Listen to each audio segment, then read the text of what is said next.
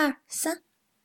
欢迎收听 IPN 播客网络旗下的节目《未知道》，我是喜妙雅。今天在线上的是啊，大家非常熟悉的蒋勋了。蒋勋，你就跟大家 say hi 吧。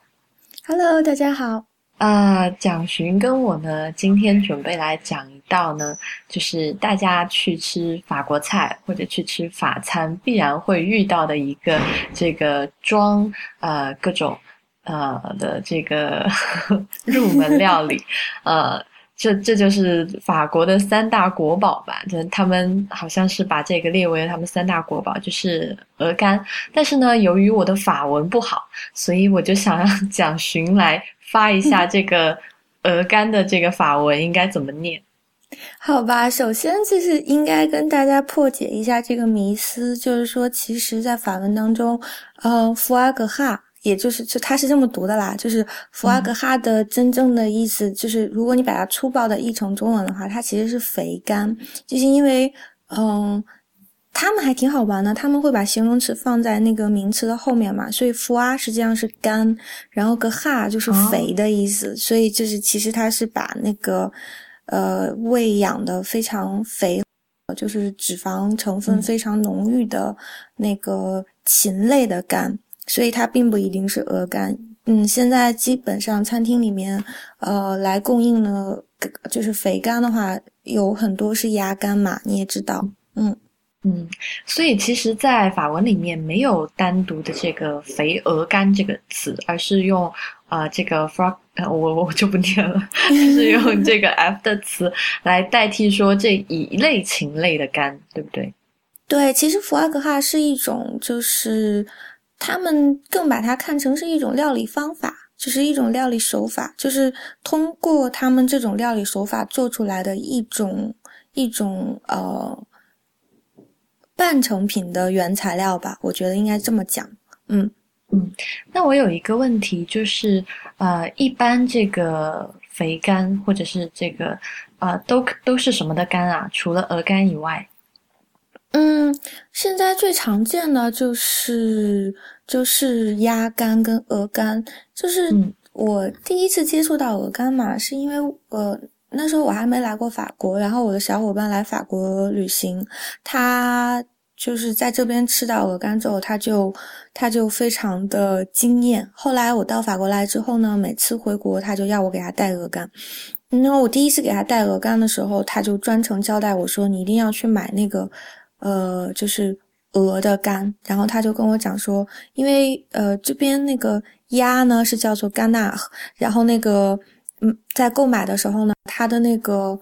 标识好像我。”我不太知道你知不知道，就好像是粉红色，好像是粉红色的，啊啊，金色的鸭肝的皮，我听说是金色的。嗯，鸭肝的瓶标是金色的，然后那个，然后鹅肝的瓶标是粉红色的，所以他就跟我讲说，你一定要去买那个粉红色的。呃，他就讲说鸭肝是廉价的肥肝。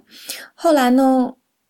我一直就是这么以为的，我也就一直这么样给他带。哎，这两个价格有差很远吗？就是大概是个什么比例？同样重量的瓶装的话，鹅肝大概偏贵两到十欧，取取决于那个不同的商家。啊，一瓶多少欧啊？呃，应该是这样讲吧。呃，通常情况下，就是它一公斤的，它因为瓶的话，你是有那个不一样商家，它定价会不一样的。但是，呃，平均上来讲。嗯，一公斤的鹅肝大概要卖到一百二十五到一百五十欧，所以它才被列为就是世界三大珍馐嘛。嗯嗯嗯，但是如果是鸭肝的话，就一半便宜不了多少，便宜不了多少，所以所以也挺贵的呀。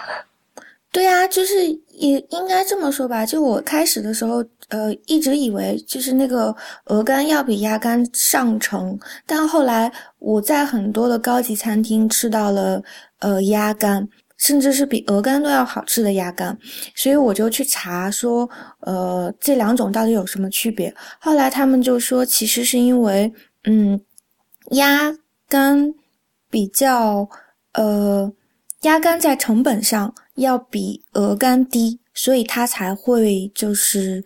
呃，我不晓得是因为鸭子啊，还是因为吃的就是饲料或者是喂养环境有什么关系。但是，但是鸭肝在平均水平上来讲，它的成本要比鹅肝低，所以它会稍微的便宜一点。可是鸭肝更容易吸收，呃。香味、香气就是饲料的香气，它会变成口感更丰富、更浓郁的肝。然后鹅肝这面来讲呢，就是它不太容易有那种鸭肝那种馥郁的香气，可是它的口感更丝滑。所以有一些呃，通常我是吃不，呃，我能稍微吃出来一点点，但是我并不吃出特别大的就是 difference。可是我听说很多老饕客会因为就是追求那种丝滑的嗯口感，就会专门去。点鹅肝吃，嗯，我自己其实这两种都吃过，诶，我吃，呃，我觉得鹅肝确实是，就是整个，当然我不知道是不是不是我的那个鹅肝是优质的，或者是饲养方式够不够好，但是也是在一个很好的这个。法国菜的餐厅了，就当时吃那个啊，吃吃过好几次，但是都觉得那个鹅肝是很细腻，非常的细腻，然后几乎就是入口即化，有一点像，就是像高级巧克力一样。对的。然后呢，呃，但是我觉得它的风味就是没有给我留下特别大的印象。就是不管是你用鼻子闻还是吃，就是它你能知道那个是肝，但是它并没有什么其他的这个啊动物油脂的那种，像比如说牛油，就是属于啊有很浓重的这个动物性油脂的风味。但是在吃鸭肝的时候，就是上次你不是从巴黎就是带了那个鸭肝给我，然后我吃完那瓶鸭肝，我自己的第一反应就是那那瓶肥鸭肝。并不够细腻，就是它的口感差很远，就是两个的细腻等级可能至少差个一两个级。但是这瓶鸭肝就是它闻起来就非常的香，当然因为那瓶鸭肝当时用了，应该是用酒封过，用 brandy 封过，对，应应该有酒有油，然后还有那个酒是喂进去的。没有，他们在做那个 terrine 的时候，就是做这种罐头的时候，都会再加一点酒，再加一点 brandy，所以它有一点点酒的味道。啊，然后这样子，嗯，然后还有胡椒和盐，然后就是，但这个鸭肝的风味非常好吃，就是我我还我上次不是也跟你讲，就是说我很喜欢它的味道，就是呃，我不知道它最后饲养的是不是还是经过就是要填鸭或者是填啊肝的这个过程，因为我这瓶是没有啦。哦哦。好吧，反正就是我后来是很担心嘛。我再遇到他，我就专门去问他，我说你这个有没有有没有就是呃强硬强硬就是灌食喂养？然后他就讲说我们那里是不允许。然后嗯，你可以放心啦，因为对我们来讲这个也是不太好的，就是公共信息嘛。所以他就讲说你这个可以放心。是，我看他们现在的这个养殖方式，就是啊，我我昨天上网看了一个视频，就是一个法国的这个农夫，就说他们现在其实比较推崇的养殖方式，就是不是就是。把鸭子的嘴或者是鹅的嘴掰开，就是填进去，就是他们会有一个叫他们叫二十八天的周期，就是在二十八天的这个周期里面呢，让这个鸭或者是鹅，然后一天一至少要吃，一般是两顿，就是吃两顿这个谷物，就他们叫 corn，然后呃让它，然后让它喝水，然后让它能吃多少吃多少，让它自己吃，让它自己选择，但是尽量让它多吃，就是把一整盘谷物摆在这个。他们面前 就看抵不抵得住诱惑了，所以他说一定要经过这个二十八天的饲养饲养，然后才会有比较就是得到细腻的这种肥肝。然后他就说，呃，就是他们第一他们不是强制的，第二就是这种农场或者是啊农庄的饲养呢，就是养如果是用二十八天这种方式，会比很多就是工业饲养。就是大概只有十四天或者是十二天的这样一个让它尽情吃、尽情睡的 这样一个时间，就是它要细腻很多，风味也要好很多啊。这个就是啊，顺便讲一讲这个饲养饲养。但是我就是想说，上一次我自己吃过这个肥鸭肝和肥鹅肝的啊对比以后，我其实从风味上更喜欢鸭肝，就是觉得嗯非常因为鸭肝香气是浓，确实是浓郁一些，而且。嗯，现在基本上高级的餐厅很少再用鹅肝就是做食材，也不是说很少吧，嗯，但是不常见了。我基本上，嗯，因为我前前几天大概就是略览了一下，嗯，巴黎时间米其林三星餐厅的嗯餐单嘛，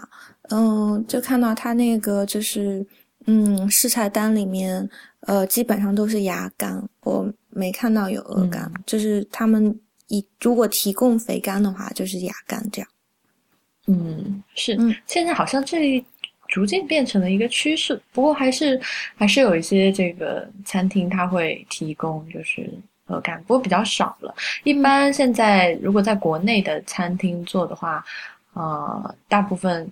都还是能吃到，因为国内的就是大家很多时候去吃法餐，好像就一定要前菜点一块鹅肝，然后再如果再好一点，再来一点松露或者再来一点这个鱼子酱，反正就是他为了保证就是大家来你吃这个菜的时候是享受到这个法餐的待遇，所以他会保留这个传统的这一项。嗯，就是刚提到你刚才讲那个就是呃。圈养就是强制喂养那个问题嘛，就是后来引起了很大的那个 scandal 的词嘛，就叫 gavage。gavage 实际上就是，嗯，因为呃 gav 就是在法文的意思当中就是一个窑洞洞穴，然后是一个就是那种，嗯，类似于像它也可以就是做成是酒窖吧，就是有类似于像储藏室的一个东西。然后 gavage 就是把鸭子关到，嗯。把鸭子或者是鹅关到一个封闭的空间当中，然后让就是让它强制饮食，就是这样子的话，就像你说的，在二十八天的那个周期之内，让它多吃。要你把它关起来的话，这种办法，当然你说的那个就是填鸭是强制喂食，那个现在好像已经不允许了，不太清楚啊。但是我我记得是不允许了。但是就是为了让它多吃，所以。它有一个，它有一个就是这样的一个喂养方式，就是叫 gavage，就是把它关到封闭的空间里面去进食，这样它就可以多吃。可是现在呢，gavage 也已经就是被视为非人道，就是所以说大家已经非常的就是鹅肝，基本上他们专业饲养的人，嗯。他们会非常的注意，所以就是 gavage 基本上也都已经被废除掉了。现在就是流行的东西是，就现在流行的呃鹅肝的，就是饲养方式，就是肥鹅的饲养方式实际上是放养，就是把它放到更广阔的那个农场田地当中去，然后在这样一种前提下，想办法让它在这个二十八天的周期。周期内多吃，然后那他就要有其他比较就是创新的办法，就比如说他他们可能会需要就是根据天气啊、水土啊，然后嗯湿度啊什么的，然后就是更科学的办法去研究怎么样才能够让嗯鸭子或者是鹅多吃这样。嗯，好吧。讲了这么多，这个 到底是 怎么怎么养鹅，怎么养鸭？我们再来讲一讲这个鸭肝，就是这个肥肝，就是它有，就是一般怎么吃，然后以及就是在处理肥肝的时候，其实是有很多这个啊小技巧的。就是因为刚才我也说了，就是呃鹅肝或者说肥肝，它其实是啊。就是脂肪含量非常的高，其实就是块脂肪肝了。然后 它的这个熔点很低，就是就是跟你人体一样，所以你吃到你含到嘴里的时候，它马上就跟着你的这个人人体的温度升升高，然后就就化掉了。然后所以呢，这个东西其实在烹饪的时候就是要非常讲究方法的。蒋寻，你一般做这个鹅肝和鸭肝都怎么做啊？嗯。我觉得呢，我们应该先跟听众就是去 distinguish 两个概念。首先就是说，肥肝呢，它在卖的时候，就是你通常情况下可以在商场里买到的成罐头装或者是玻璃瓶装的，它其实已经是肥肝酱了。嗯嗯，然后新鲜的肥肝，呃，我我不晓得在中国哎，因为新鲜的肥肝是买不到的。是买不到的。对，这边的话要去专门的，就是高级食品料理店，然后才可以买到新鲜的肥肝。因为新鲜肥肝的储存时间非常的短，它可能只能在就是在买来的一星期之内就一定要吃掉。嗯嗯，所以如果是呃这样子讲的话呢，呃，应该说有不同的料理方式。呃，是首先应该是来讲肥肝酱的吃法，嗯。嗯，像我上次给你上那瓶其实是肥肝酱，但是肥肝酱的话呢，它不同的种类，嗯，首先呢就是肥肝酱会是呃，姑且我们把它叫鹅肝吧，让大家听起来比较比较顺耳一点。好啊，就是鹅肝酱有鹅肝酱也分不同的种类，那鹅肝酱的话，如果是你一般在就是看到的那种罐头包装的，就是金属罐头包装的，它是在做酱的时候把鹅肝已经碾碎了。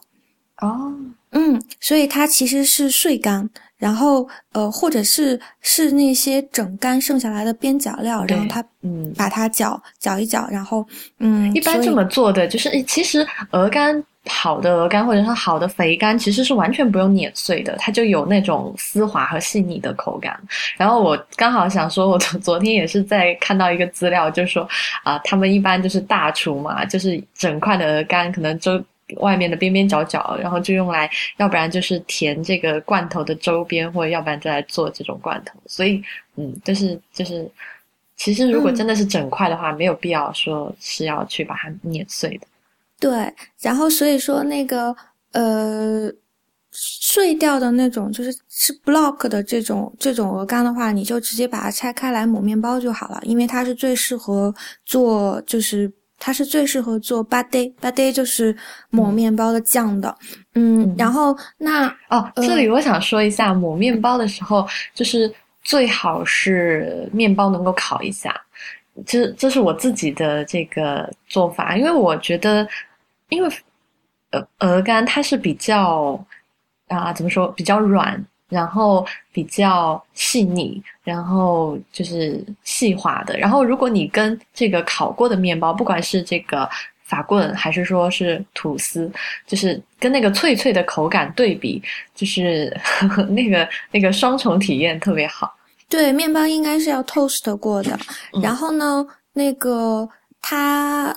鹅肝就是那个碎掉的鹅肝酱的话，你是从冰箱里拿出来，最好是把它放到室温再抹。哦，嗯，因为这样子的话比较软，否则你刚拿出来的时候，它因为脂肪的关系，它其实是很硬的嘛，你磨起来就很费劲，而且也吃起来也没有那种丝滑的口感。然后这里就必须要提到，呃，哎，你有没有吃到我我我他呃，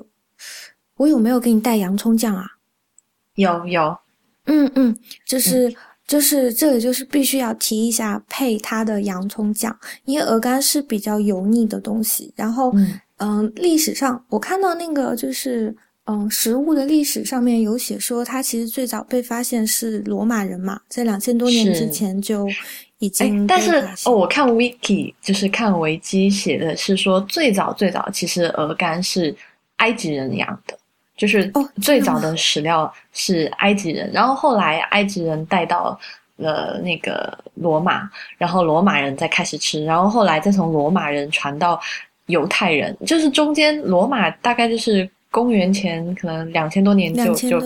就开始吃鹅肝，但是有一段中间有可能几千年，就是这个东西突然就从世界上消失了。然后就是它并不是说就是一开始就是法国人有的，但是法国人好像是从就是有很多个说法，但是可能对最呃怎么说主流的说法是说是从就是犹太人继承了就是。罗马人养这个鹅肝或者养肥肝的这个方法，然后呢，后来法国人从犹太人这里学来的。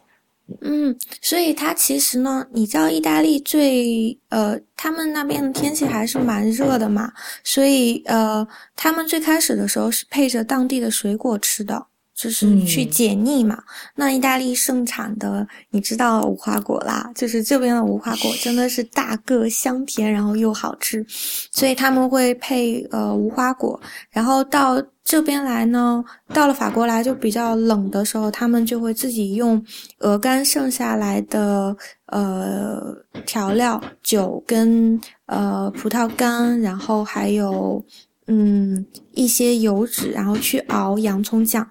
所以这边的那个洋葱酱的口感呢，是有一点点酸甜的口味。然后它是跟你会发现这边的呃餐厅里面的厨师，然后他们经常将鹅肝跟水果搭在一起，有的时候是覆盆子，有的时候是洋葱酱，有的时候是无花果酱，嗯。就是搭配在一起，然后给鹅肝去腻，然后就是可以成为很好的前菜嘛，因为会带来很好的感官刺激，但是又不至于破坏口感。你讲到这个，我，我想再插一句，就是你刚才讲到那个跟覆盆子搭配嘛，我就想到，呃，我就是之前去那个一个法国餐厅，然后。吃它的一个前菜，就是其实现在这种前菜挺多的，就是把那个呃鹅肝，然后还有覆盆子酱，然后外面可能再包一层这个果酱，然后做成球形的，就是做成一个 lollipop 一样，就是就是棒棒糖。对对，因为它做成那个样子，就外因为他们是外面裹了一层糖糖浆嘛，所以呃球形，然后外面裹了一层糖浆，然后下面像有棒棒糖的那个东西，他们叫做。他们 他们叫做爱的小苹果，为什么不叫爱的小覆盆子或者小樱桃或者小苹果？因为你知道这边不是有那个传统的食物，就是把一整只那个苹果蘸到糖浆里，然后红红的，然后插插在那个橱窗卖嘛，所以这不就是？冰糖苹果吗？对对对对对，就是冰糖苹果。然后这是一个 tradition 嘛。然后后来他们给鹅肝发明了这种做法了以后，他们就穿，他们就叫，他们就把这个东西叫鹅肝的爱的小苹果。哦，好甜哦。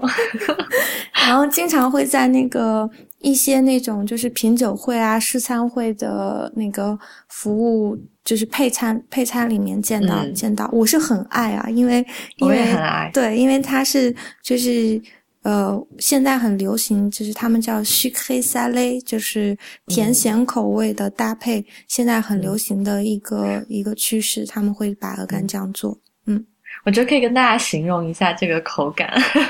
让大家也跟着吞一下口水。就是它，它外面其实就是一般就是有有一层小。脆脆的硬糖，然后里面呢，就我上次吃到的，就是呃有覆盆子酱，然后应该还有一点就是什么红果，就是就是酸酸的这种果的这种混合的果酱，然后就是酸酸甜甜的，然后在里面就是就是丝滑的这个非常好的这个鹅肝酱，然后再在里面它还有，我记得当时还有一颗是榛子还是什么，我我记不太清楚了，但是还有一颗小果仁，就是。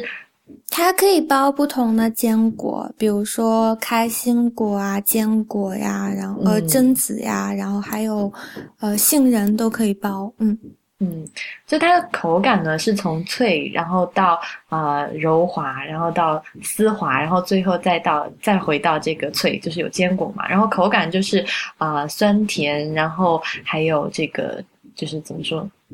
脂肪的这种风味，然后还有坚果的风味，反正我是很喜欢这个，就是就是一小口就让你觉得，哎呦，这一口怎么那么值得？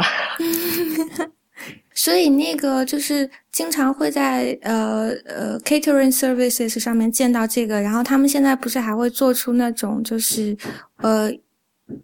一层。他们会他们会把那个鹅肝浸到那个浓浆巧克力里面，然后外面就会浸一层碎的坚果，然后不就变成一个鹅肝的费列罗吗？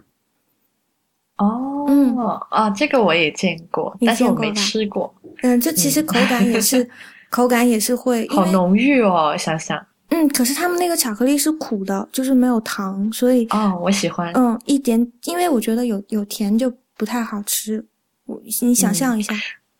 因为这两个都很特别嘛，就是都是就是熔点是跟人体温度差不多，然后又有坚果，就是嗯，感觉就是我觉得这个应该作为啊不应该作为前菜，应该作为这个 dessert 就是最后宠爱自己的这样一个东西。嗯，这么吃是还蛮有蛮有创意的。然后，可是就是他们可能会法国人可能会觉得说，就是这个作为甜点的话有点太腻。嗯嗯，他们喜欢从肥腻的东西开始吃，然后吃到往后会慢慢的清淡下来，这样。嗯嗯，然后那个你别看这个东西它小，它超难做。有一次我试着在家里自己做，它就变，就是因为熔点很低嘛，所以那个糖浆要是因为它其实是呃 caramelized 的 sugar，所以实际上它是有一个那个。你知道，它那个糖浆是不可以糊掉的嘛？所以它其实是有一个温控的，那要保持它在液体的状态，然后又不可以糊掉，温度又不能太高。所以，而且那个鹅肝下手也是一定要快很准，因为鹅肝也是很容易就化掉嘛。所以你其实转那一圈在那个冰糖浆里面。手要很快，因为如果晚了，那鹅肝球就化掉了。然后时时间短了呢，你又没有办法很均匀的、全面的沾上糖浆，其实是蛮考验手艺的一个活计耶。所以要稳准狠。不过你刚才其实我们之前不是讲的那个罐头的嘛，就是这种其实它已经是加热过的，然后就是就是熟，就怎么说，就是做熟了的，然后你直接抹就好了，就是。然后还有就是，除了罐头以外，你上次给我的那个其实对，是给我的玻璃罐装嘛，那个其实就是整块的了，对不对？对，那个是整干。那么它有一点点料理的，就是它是把整干，然后。呃，铺上盐跟胡椒。那其实最开始的鹅肝的处理方法就是这么的简单。因因为我们不是吃到那个很浓郁的香气，其实是它呃鸭子或者是鹅本身吃过的那些饲料的香味。那它香味已经很浓郁的话，它在料理的手法上就要非常非常的简单。所以他们在处理的时候就只会放盐跟胡椒。那玻璃罐装的鹅肝也有不同的类型，所以在买的时候其实也是要去注意一下的，因为它有它有那个整油封的整干，那油封的整干就是我上次给你的那一种嘛，它是可以放陈年的，像酒一样，最多可以保存三年，并且在这个油封的过程当中会再进一步发生就是呃物质的发酵质变。不晓得是发酵吗？因为油封应该不太会发酵吧。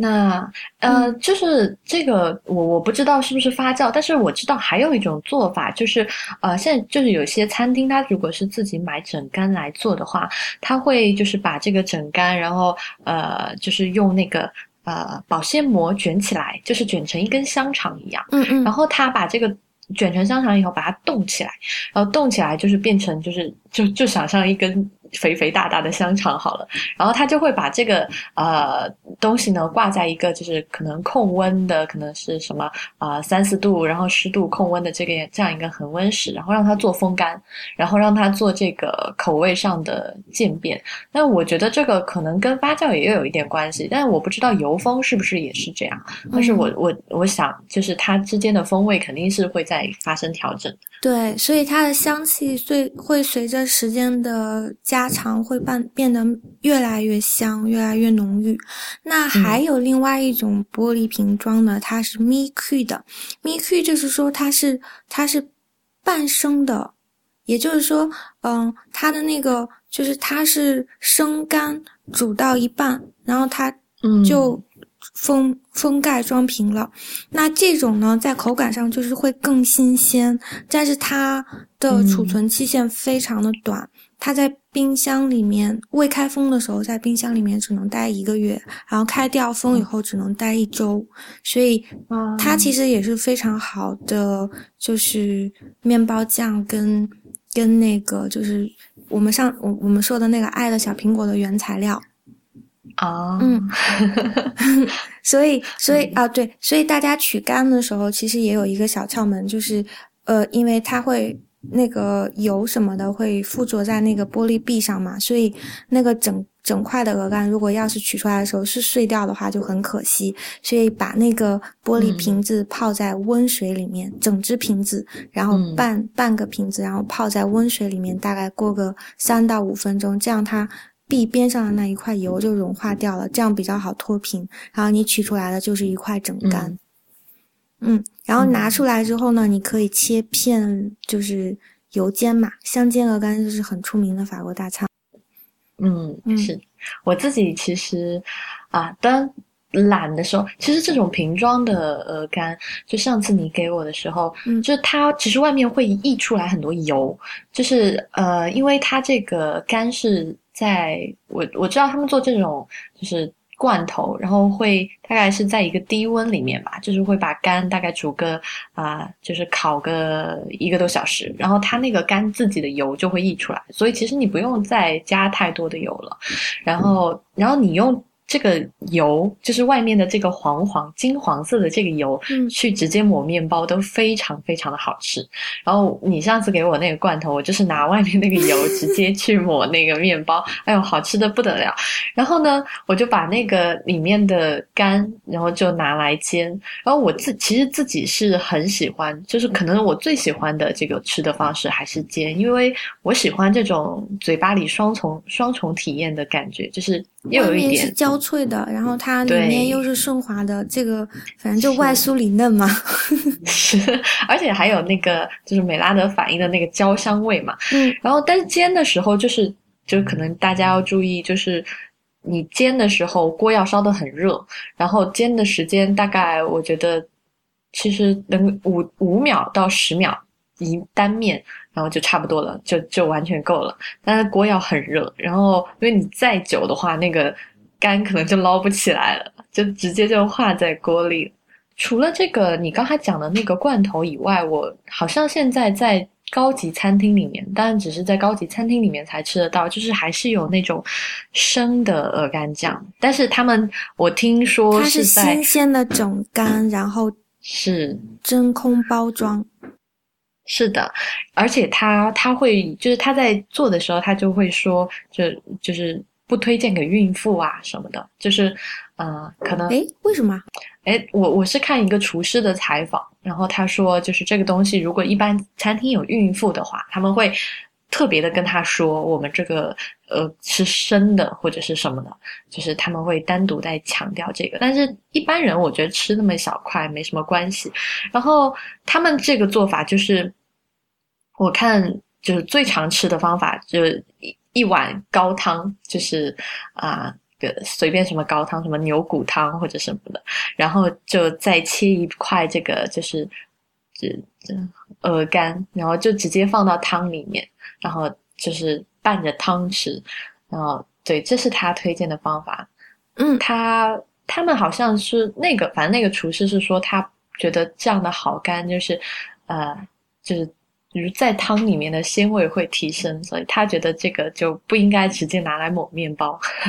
对我上次，哎，我有没有跟你讲说，就是我上次在里昂吃到那家就是很大胆的厨师嘛，就是那家每天更新菜单的呃小小小餐馆，然后他们给我们的前餐就是一道清汤，然后他的清汤他是用那种呃。呃，各种蔬菜，然后还有呃牛尾跟跟咖啡煮的清汤，然后它最后呢，它就是切了小片的新鲜的鹅肝，然后用那个清汤浇下去，然后把鹅肝烫熟。那鹅肝的味道是，我没有吃过那样的鹅肝，因为我吃到过的。我吃到过的鹅肝，我们因为我们通常情况下，我们很习惯的不都是那个就是香煎鹅肝吗？那就是会吃到那个呃焦脆跟跟脂肪的呃富裕，就是富裕复合口感。可是那一次我吃到就是整个是被。烫熟的鹅肝，然后它又有那个脂肪的香气，然后又有那个丝滑的口感，但是是很不一样的感觉。你讲完我好饿啊！因为我刚好这边到，就我现在录音这时间是饭点，就好饿啊！听完你讲这个，就是啊，对，好，可以用上次那个朱明哲讲的那个天，就是呃鲜甜去形容那个口感，就是真的会有一个回甘出来。嗯嗯，好吧。哎，讲完鹅肝就觉得一定这两天要去要去吃一顿。哎，其实我还蛮感兴趣的。如果你去吃的话，你可以问问，因为我在这边的时候就碰到那个卖给我鹅肝的老板嘛，我就问他说：“那因为他也卖那个新鲜鹅肝，然后新鲜鹅肝的话，其实每个就是有真正就是。”有骨气的厨师都会愿意去挑战的，就是新鲜鹅肝，因为我们一般拿来香煎的鹅肝都是已经就是加过胡椒跟盐，就是会哦也不对哈，香煎香煎的鹅肝就是我们这个级别的料理水平了，就是我们拿来 拿来香煎的鹅肝，实际上是那个是那个玻璃罐装的鹅肝嘛，那但是有野心的厨师会要去料理那个新鲜的鹅肝，就它是。放在真空袋里的那种很哎，真的很大一只哦，它大概一只肝要能够到一斤左右的样子呢。不是一斤，是一公斤，就是一公斤呃，好的，对，好的，他们有一个大致的标准吧，就是肥肝最好能够在八百克以上，就是八百到到一一公斤再往上。我甚至见到过，好像有一点二的，就是。但是，但是我我我听说的是，太大的话，应该就是强就是强喂出来的，也有可能，也有可能。如果是自然喂养，可能是自然喂养中的奇迹。对对对对，所以那个嗯，厨师一般是会愿就是愿意去 tackle 那个就是新鲜的鹅肝，因为他他料理他去料理的时候，就是我看到一个 tip，就是说建议大家。尽量，你不是说每面只煎五到十秒吗？就嗯，尽量你是不要用铲子或者是筷子，因为它很软，然后就会把它戳碎嘛。所以尽量用手，那手要洗得很干净，然后又稍就是又稍微凉一点，然后尽量用手把鹅肝放下去，然后里面呢其实可以稍稍来一点油，然后把鹅肝里面自己的油逼出来。逼出来。嗯，所以它下去的时候，然后你其实如果就是认真处理的话，你在翻面的时候也是很快的，用手把它翻过来，这样它整块干的那个形状、颜色什么都不会得到破，就不会被破坏了。其实还是蛮难的一个 task，想一想，挺难的啊！你这样说完，感觉在锅里玩太极一样。我反正自己做的时候，我还是用铲子，但是我比较笨，我就是两个铲子并用，就左右两个铲子，就这边这边，呃，就是把它怎么说？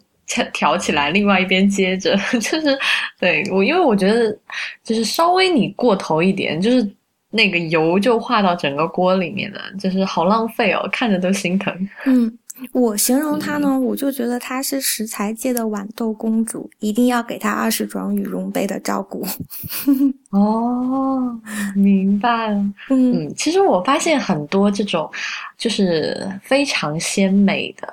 然后口感丝滑的这些呃美美味的食材，就是都有一点这种娇气的性格。比如说像，就是除了鹅肝，其实比如说像海胆。就是也是这种，就是它有一个温度，然后你可能要很快的吃掉，然后你要怎么小心的对待它，然后就是对，然后其实松露也有一点嘛，就是就是这个抢时间点嘛，不能所以就是这些。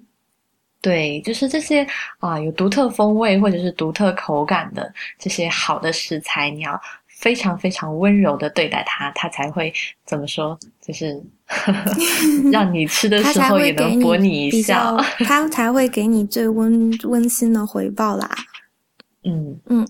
啊，可是哦，对我其实还有一点想讲说的，就是呃，我在鹅肝上体会到了，就是一个食材可以带给人最多的惊喜，就是它有。它其实是可以变，就是做出最多的幻化。就像以前可能我们是没有办法吃到爱的小苹果的，结果有了之后呢，大家就大家就在它这个基础上做了很多很多的幻化。因为我还有看到，我跟你讲，我吃到过的哦，我吃到过那个他们用那个姜，嗯，姜仔面包碎，就是他们他们沾了他们沾了糖浆之后，再沾薄薄的一层浆仔面包碎，然后还有白芝麻，然后还有各种各样的就是搭配，他们就做了很多很多的那个排列组合。所以其实如果要是再幻化一下的话，我我们可以做很多的那个料理实验，比如说，嗯。当时在罗马，他们发现这个食材的时候，因为当时有无花果，所以他们就配着无花果吃了。那如果中国的无花果并没有那么好吃的话，我们也可以稍微试着想象一下，什么东西跟鹅肝就是会是呃非常非常搭的。我现在可以想到山楂，可能没有欧洲人会用鹅肝去配山楂，但我在想，应该这是个好主意。对，因为但是应该我想应该会非常好吃。嗯，可以把，其实我觉得可以把这个做那个冰糖葫芦，但是我不知道啊，最后裹那个冰糖，然后把山楂里面挖空，就是留一点点肉，然后挖，或者是把山山楂打成泥，嗯，然后或者是你知道北京有卖那个山楂糕吗？啊，就是有有有一点像那个果冻一样的山楂糕。哦，嗯，这个我还真的没有吃过。我跟你讲，我跟你讲，你一定要去吃。有一家有一家百年老店的山楂糕跟豌豆糕，哇！还有那个冬天的糖炒栗子，我上次吃到停不下来。嗯，好吧，我怎么觉得有一种切入软广的感觉？好，私下告诉我那是什么店？对对对对对。嗯，好吧，那我们今天关于肥肝、关于鹅肝啊，蒋小姐，你再来发一遍那个法文吧。然后关于福阿格哈，